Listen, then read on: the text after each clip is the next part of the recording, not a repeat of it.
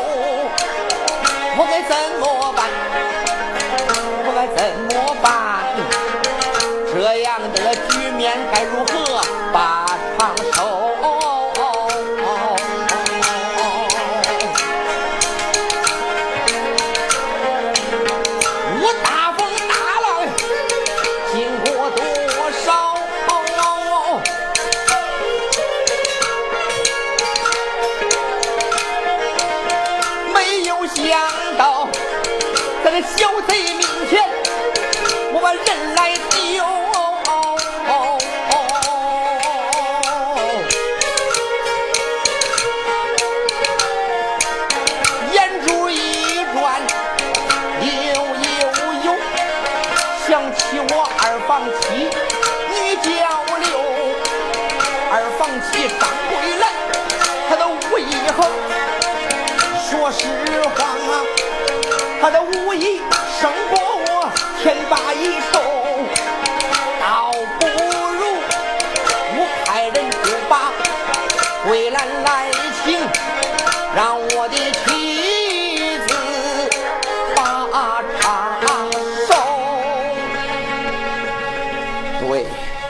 我们弟兄硬攻硬战，还恐怕。那小贼在做出什么疯狂的举动？倒不如让我的二房妻张桂兰前来助战。我的妻子桂兰武艺高强，要按武功，说实话，我黄天霸我就不是他的对手啊。对，现在也只有如此了。任杰来见。哎，四叔。任杰。哎。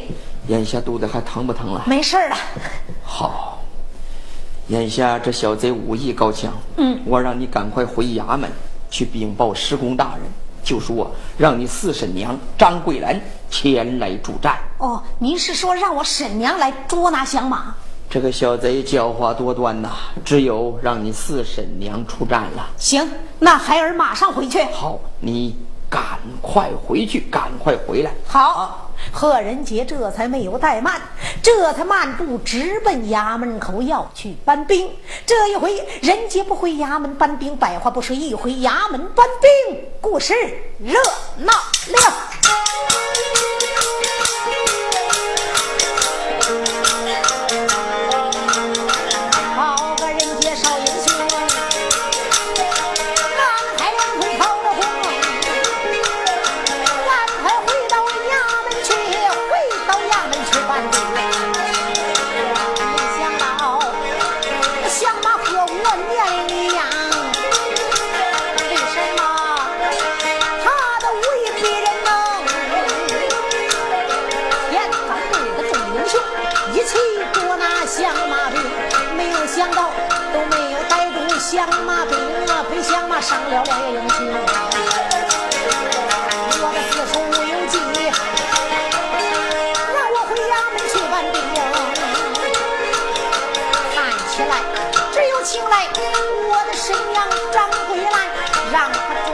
将马兵过人街，不怠慢，大跑小跑跑得欢。有心让他慢点走，啰里啰嗦不好听。飞腿仙子敢干翻，送送人杰少爷们。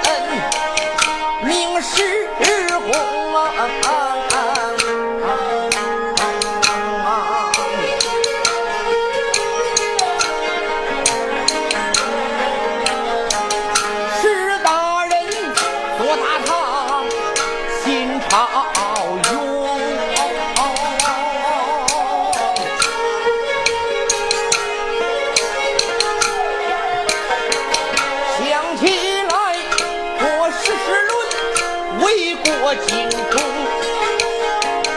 万岁！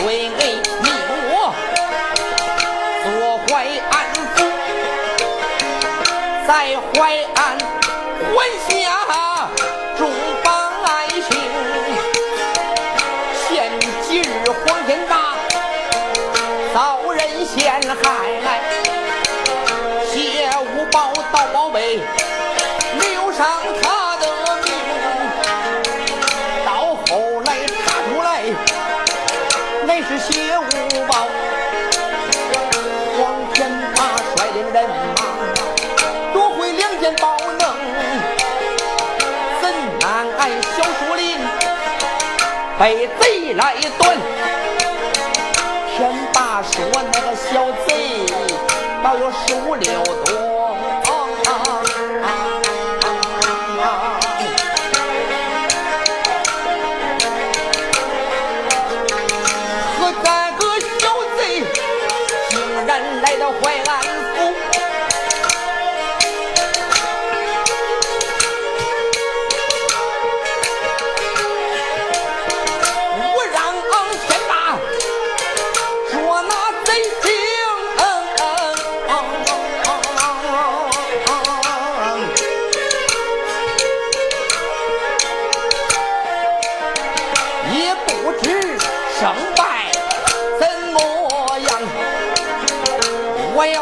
那个小贼来上法绳。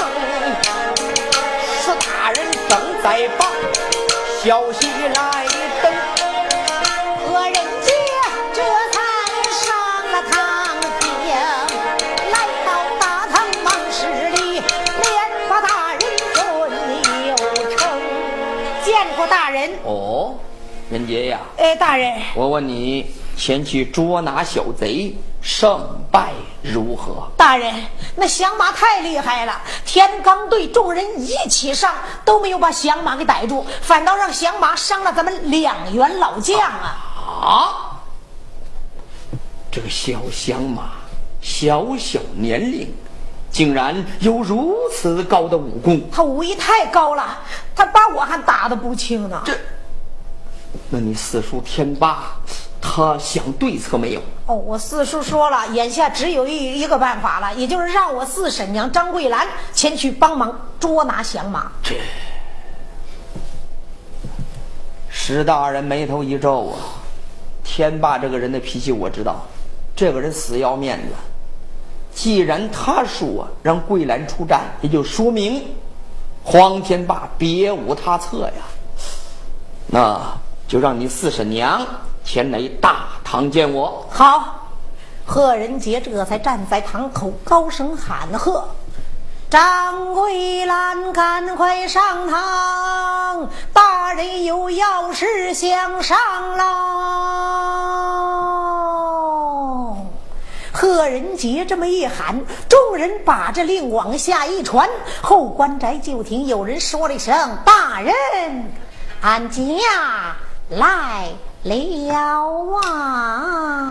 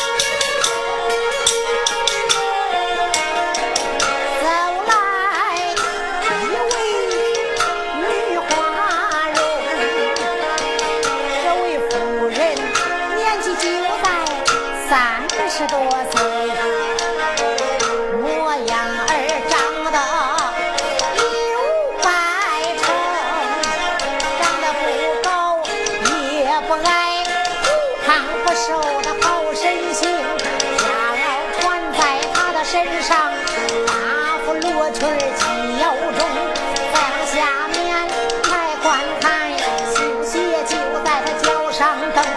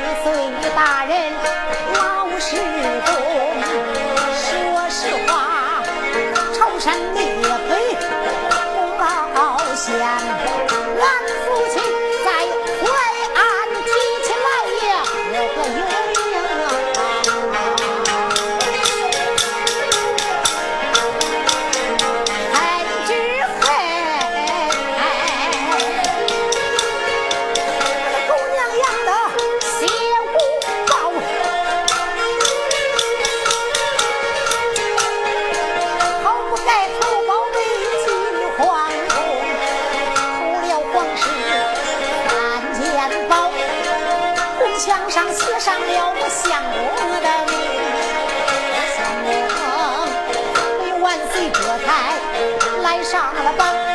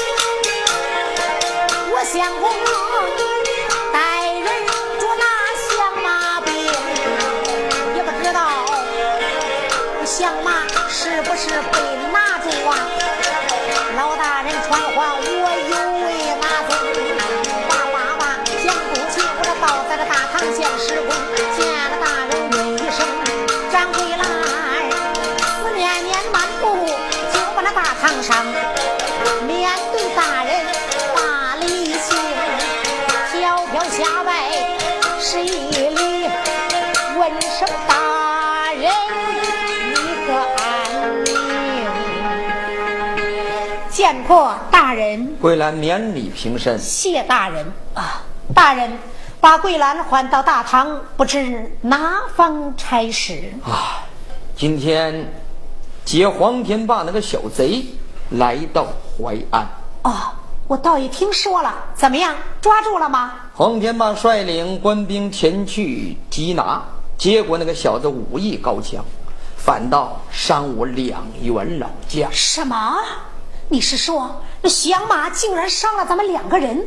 不错，好厉害的响马呀！如今天霸的意思是让你出战，让我去，希望你盗贼会营楼，把那个小子捉拿归案。哦，既然如此，桂兰马上就去。以你的武功，你的胆识，本官也知道你能拿住响马。不过我可有一个条件，大人请讲。必须。要生擒活拿，生擒活拿。对，不准伤他活命。大人，响马大闹淮安，伤了咱们天罡队两员老将。可是大人却说让我把他生擒活拿，我确实有点不明白呀。我是想看一看，这个小贼小小年龄有如此高的武功，为何给官府作对？如果这个小贼罪孽不太深的话，我想着劝他归降官府，也可以为国效劳嘛。哦，大人您的话我听明白了。如果这个小贼顽固不化的话，到那个时候，本官定会定罪。大人是个爱人才的人。桂兰绝不伤响马一根汗毛，我把它完好无损的拿回衙门。好，本官就在衙门静候你的佳音。哎，大人，您就等着我的好消息吧。嗯，好，下堂去吧。是。张桂兰这才下了公堂，吩咐人杰牵出来自己的桃红马呀。张桂兰这才搬鞍认凳上了马，让人杰头前带路。他们两个要到会英楼。张桂兰心中暗想：好一个厉害的响马，大闹淮安，不知他有什么目的？莫非说是受人指使？也罢，我去会他一会去。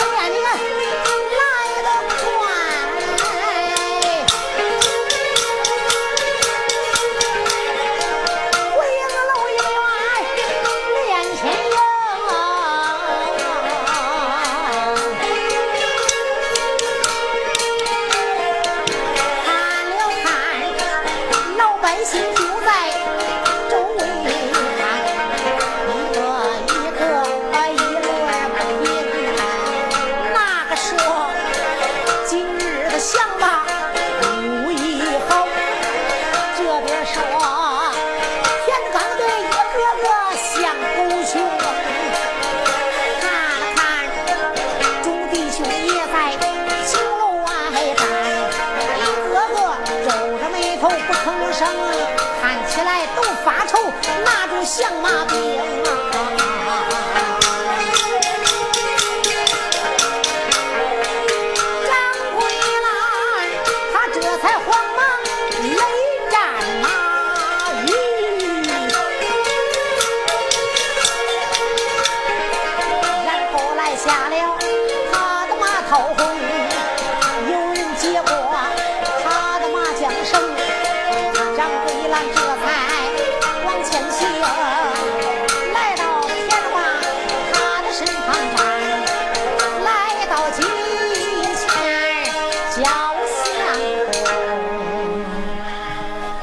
天霸，桂兰，你来了，怎么样？响马还没有拿住吗？那响马已经撤回楼上，哦，眼下肯定还在酒楼啊。这样说来，这响马真是武功不错了。没想到小小年龄如此高的武功，这我硬冲还恐怕弟兄白把命扔了。好了好了，不要硬往里冲了。响马如今藏身在酒楼当中，可以说咱们在明处，响马在暗处。如果再硬往里冲，只怕响马狗急跳墙，暗箭伤人了。小子，我可告诉你说，你已经被包围了，你要乖乖的服把，争取国家宽大处理。如果你要痴迷不悟，我告诉你说，你只有死路一条。好了好了，别喊了，你是照的怪响，拿不住响马顶屁用啊！夫人，你倒在楼上多加小心。没事儿，你放心吧。你们都在外边等着，我到里边去见见他去。弟兄们，保护夫人上楼。好了好了好了，别喊了，不要让他们跟着我进去。跟着我进去只会打草惊蛇。你们都在外边等着。响马不是一个人吗？既然响马是一个人，我呀也单人独骑去会他。夫人，你一个人还恐怕不行啊。那小子他会会打飞镖，他会打抓。说不定还会打什么零碎儿啊！我知道了，我小心点不就行了吗？好好好，你多加小心啊！你在外边等着吧。哎，张桂兰心里边想啊，这现在这个任务交给我了。说实话，能不能抓住响马，我也心里边没数啊，因为我没见过响马，不知道响马有多厉害呀。这一回进酒楼，我可要多加小。心呐。放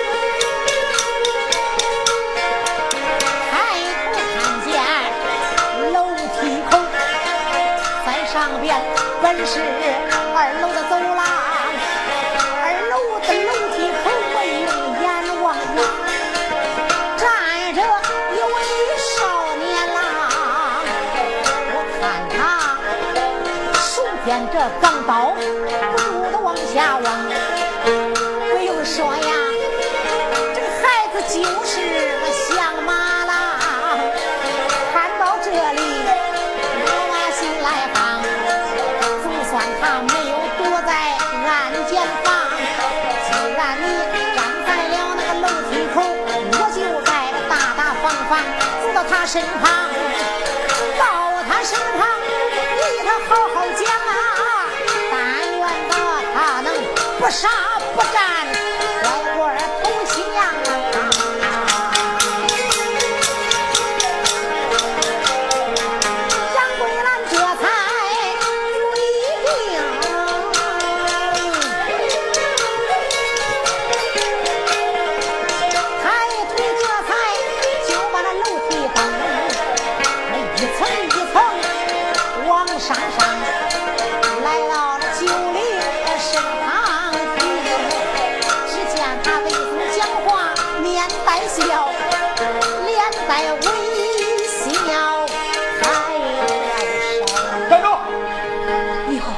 九龄一看，上来一个女人，所以这个九龄啊，他没把这些人放在眼里边，他就在这楼梯口坐着。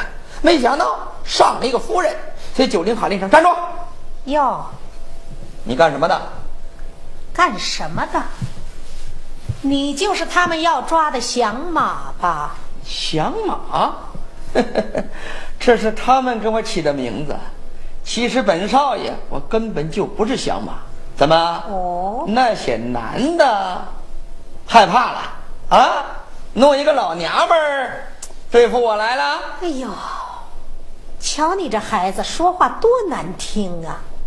什么叫老娘们儿啊？去去去去！我告诉你说啊，这颠刀弄枪不是你女人该干的活儿啊！你赶快下楼，本少爷不给女人交战。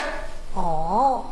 听你这说话口气，你不是响马，还是个英雄了。那对，嘿，怎么那些男人不敢上，派你来了。我告诉你说，三十六计当中有一招叫美女烟焚计。你要用美女烟焚计，你年龄老了点儿，你是个老娘们儿啊，这招不行。再者来说，这打仗这不是你女人干的活啊，你赶快下楼走吧。啊，本少爷放你一条生路。这孩子说话是瞧不起女人呐。不过，这看这个小响马第一眼起，我就觉着特别的亲切，好像在哪里见过他一样啊。嗯，你看什么呀？我说了，在这不是你待的地方，你赶快回家去。啊，你该干嘛干嘛。哎呦，你说这个小响马。怎么长得如此漂亮啊？你你看什么呀你？我说你再看，你休怪我不客气啊！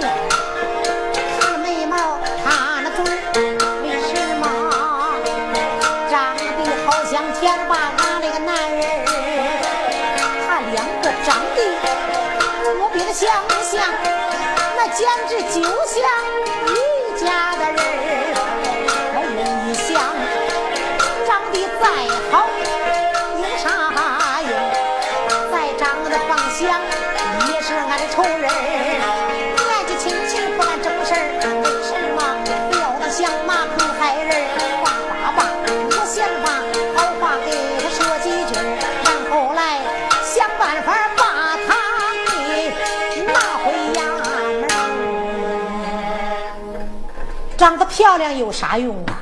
爹妈教育的不好，年纪这么小就做了响马了，不干正事，劫道坑人儿。对，我呀，不能给他来硬的，我要用软办法把他给说服了，然后让他乖乖的跟我回衙门去自首去。哎，赶快赶快，该回府回府，该干嘛干嘛去你不。要赶我走，嗯，我那是奉命办公而来，你让我走了，我回去也没法交差呀。奉命？对呀，怎么？你是奉命捉拿我来了？我就是来抓你的。哎呀，那些男人还不行，你一个女人家，这颠刀弄枪，这是你干的活吗？听你这口气，还有点瞧不起女人呢。嘿，告诉你说，这颠刀弄枪，不是你女人干的活儿哦，那我倒想知道，我们女人那该干什么呢？女人在家里边儿刷锅、做饭、养孩子、伺候丈夫啊，哦到晚上堵鸡窝。小小年纪还懂得不少呢。好吧，那我就听你的。以后在家呀，生孩子、养孩子，给丈夫做饭、洗衣服，行了吧？嗯，那你赶快走吧，本少爷放你一条生路。眼下我不能走。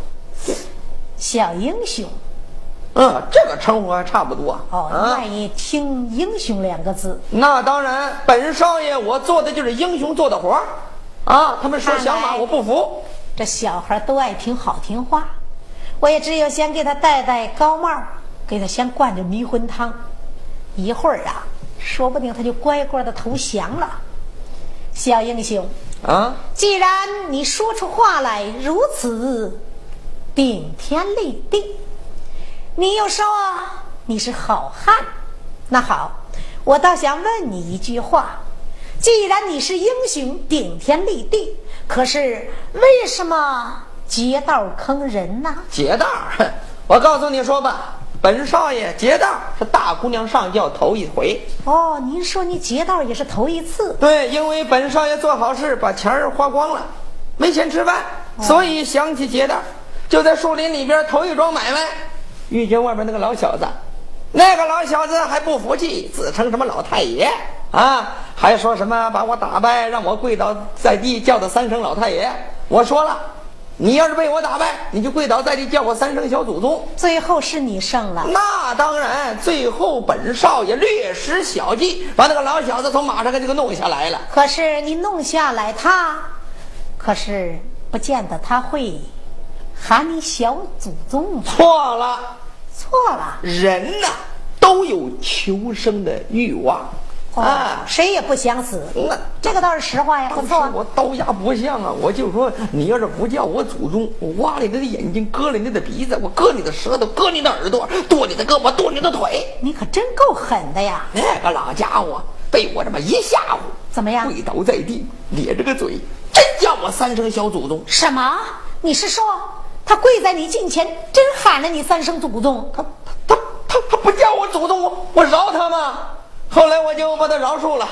没想到那个老家伙来到淮安，还真在官府有熟人啊啊！还带了一伙狐朋狗友来到这儿跟本少爷交战来了。他们那批人都是乌合之众，被本少爷两镖打伤两个，这不又把你这个老娘们给搬回来了？哎。什么老娘们儿？别说话那么难听啊！啊，你你反正你是娘们儿啊！现在我不想跟你交战，我看你慈眉善目的，你也是个好人啊！你知道我是好人？你呀，赶快该下楼下楼去啊！哦，你看来你是急着要赶我走啊？对呀，刚才你说了，你把人家给打败了，把人家钱可是给劫走了，人家的马你也取走了。你说，你要是英雄，能干这种事儿吗？啊！我告诉你说，嗯，这叫什么呀？这叫劫富，呃，济贫嘛！啊，还劫富济贫呐！